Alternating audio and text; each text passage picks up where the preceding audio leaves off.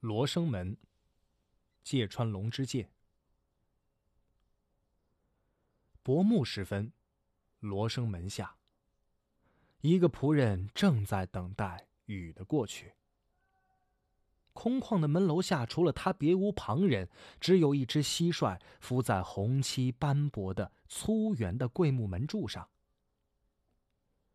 其实这罗生门位于朱雀大陆，按理除他以外，也该有两三个头戴高斗笠或三角软帽的避雨男女，然而唯他一人。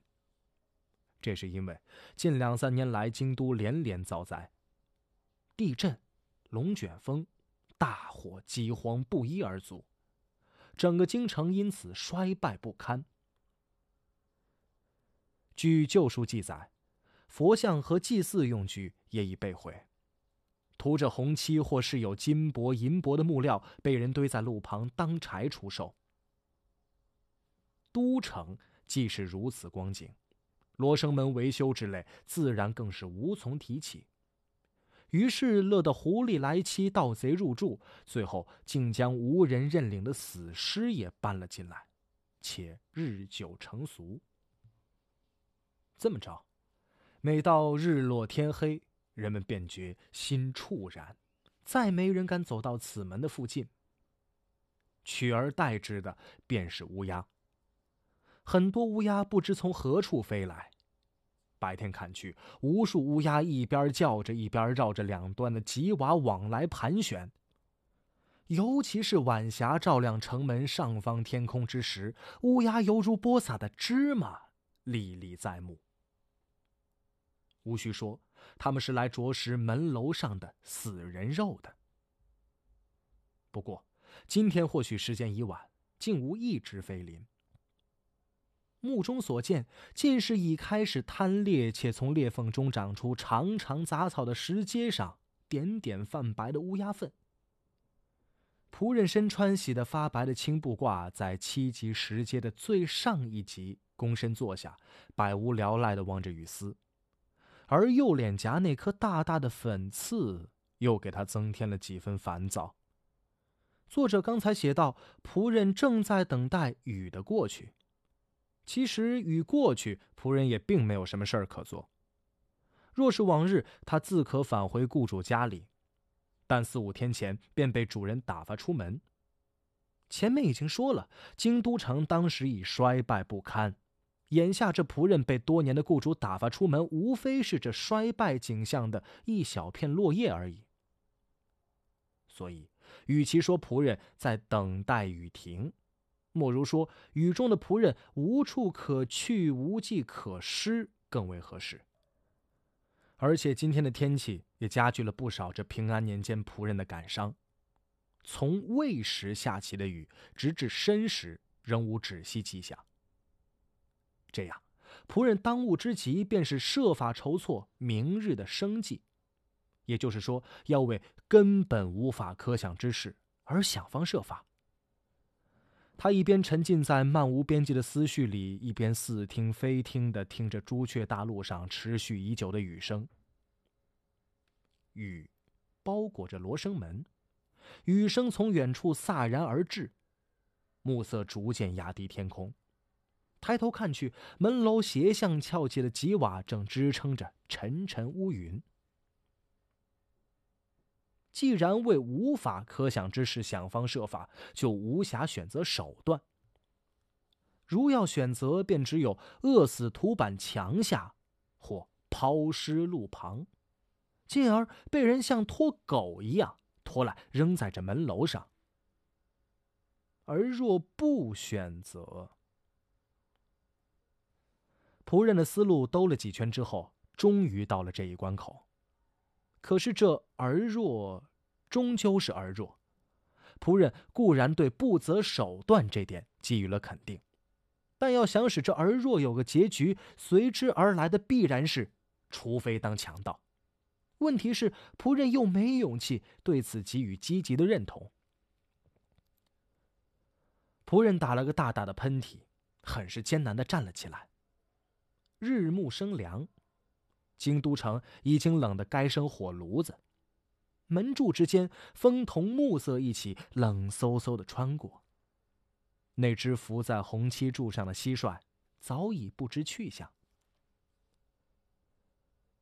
仆人缩下脖颈，高高耸起黄汗衫青布挂下的双肩，打量门楼四周，以便找一处好歹可以过夜的地方，一个没有风雨之患又避人眼目的安然存身之处。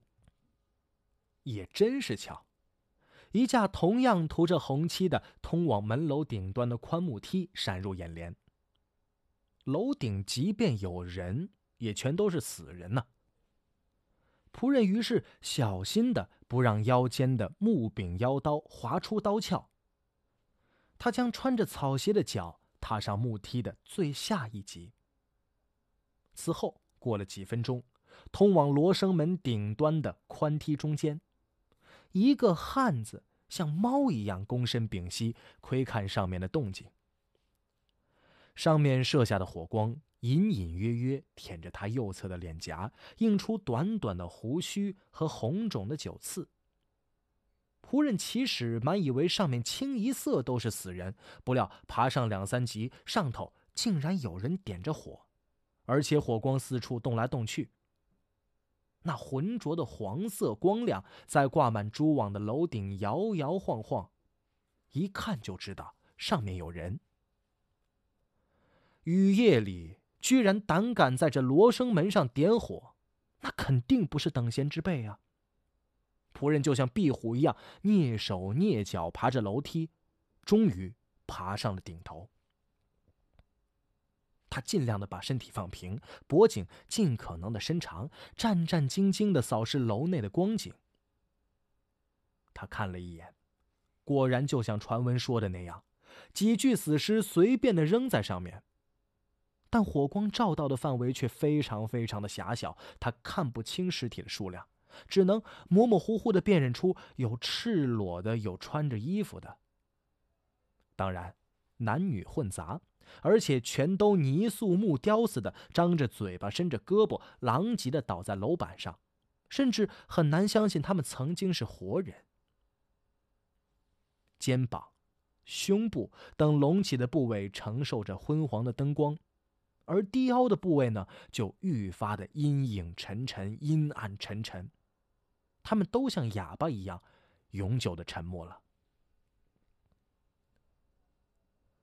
死尸腐烂的臭气使得仆人不由得捂起了鼻子，但下一瞬间却令他几乎忘却了捂鼻子。一股汹涌袭来的情感让他的嗅觉几乎失去了。仆人的眼睛这时看清死尸中间蹲着一个人，一个身穿着桧树皮色衣服的白发老太婆。这老太婆又瘦又矮，像只猴子。老太婆右手举着燃烧的松明灯，正在细细审视一具死尸的面孔。这死尸的头发很长，肯定是具女尸。在六分恐怖、四分好奇之心的驱使下，仆人竟然一时忘了呼吸。那种感觉，借用一句旧书上的话语，正可谓毛骨悚然。这时间里，只见老太婆把松明灯插在楼板缝上，旋即双手掐住眼下死尸的脖子，恰如老猴子给小猴子抓虱子，一根一根拔起那长长的发丝儿。头发丝儿顺手脱落，随着头发丝儿的一根根拔下，恐怖从仆人心中一点一点的离开。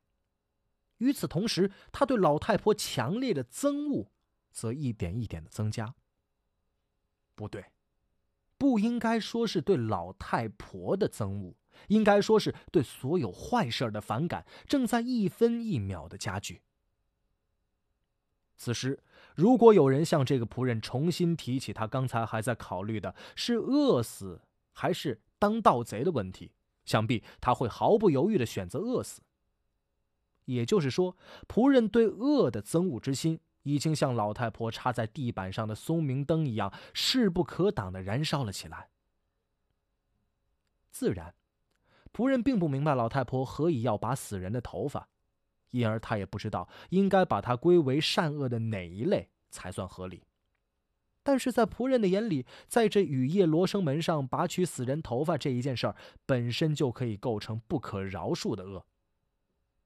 当然，刚才自己本身还宁可为强盗的念头，这时候早已飞到了九霄云外了。于是，仆人往两腿运了运力，从梯子一跃而上。他手按木柄腰刀，大踏步走到了老太婆的眼前。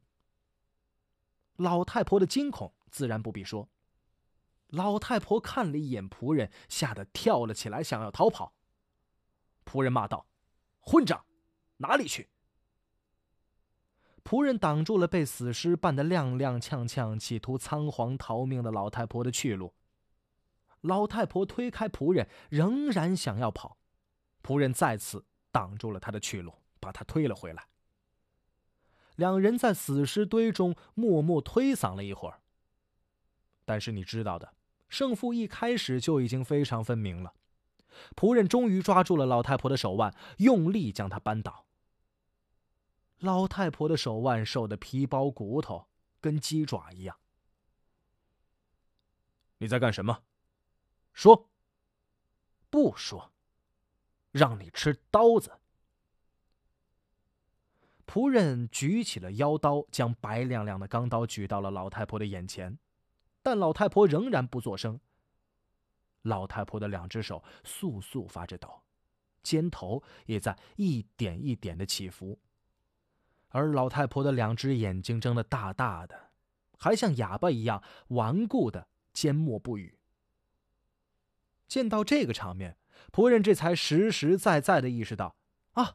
老太婆的生死完全取决于她自己的意志，这使得那股子剧烈燃烧的憎恶之情不知不觉的冷却了下来，而剩下的只有大功告成的心理安慰。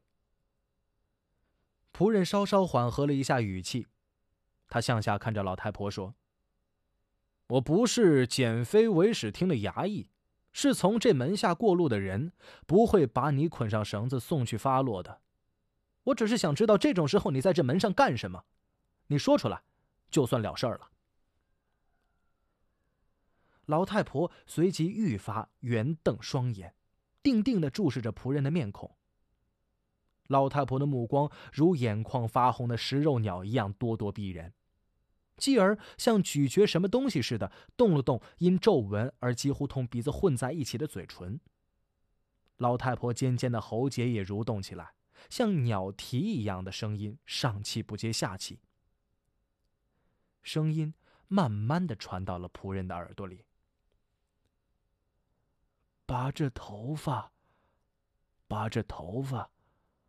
我，我是想用，想用这个来做个发髻。仆人对老太婆的意外平庸的回答非常失望。与此同时，刚才的憎恶和冷冷的轻蔑又一起涌上了心头。或许是这情感波动传导给了对方，老太婆一只手仍然攥着从死尸头上拔下来的头发，用蛤蟆一样低鸣的声音说道：“没错，拔死人头发这件事儿太糟糕了。可是话又说回来，这些死人……”个个都是罪有应得。我现在拔头发的这个女人，就曾经把蛇一段段切成四寸来长的，说是鱼干，拿到禁军营地去卖。她如果不是得了瘟疫死了，怕现在还在干那种营生。听说禁军们都夸他卖的鱼干味道鲜美，竟然顿顿买来做菜。我不觉得这女人做的是缺德事儿。她也是出于无奈，不那么做就只有饿死。同样，我也不认为我正在干的有什么不好，也是因为没有别的办法，不然就只能坐着等死啊。所以，这个深知事出无奈的女人，他肯定会原谅我的这种做法的。以上就是老太婆说的大致意思。仆人把刀收回刀鞘，左手按着刀柄，冷静的听老太婆把话说完。当然，在听的过程当中，他仍然右手摸着脸颊上那个红肿的大酒刺。但是听着听着，仆人心中生出了某种勇气。现在，仆人已经不再为饿死或者当强盗的选择而犹豫不决了。不仅如此，作为他此时的心情，他早就把什么饿死的念头逐出了意识了，这点几乎连考虑的余地都无从谈起。所以，老太婆的话音刚落，仆人就说：“真的是这样。”问完。他往前跨一步，从酒刺上移开了自己的右手，出其不意的抓住了老太婆的衣服，咬牙切齿的说：“那好，我扒掉你的衣服，你可不要恨我，不然我就得饿死。”仆人三下两下扯掉了老太婆的衣衫，一脚把抱住自己腿不放的老太婆踢倒在死尸上，到梯口只有五步的距离。仆人把扒下的桧树皮色的衣服夹在自己的腋下，转眼跑下了楼梯，消失在了夜色深处。过了好一会儿，像死了一样的老太婆才从死尸堆中撑起了自己的身体，发出不知是呓语还是呻吟的声响。她借着仍然在燃烧的火光，爬到了楼梯口，垂下了短短的白发，朝着门下张望。外面。只有黑洞洞的夜，而仆人的去向呢？无人知晓。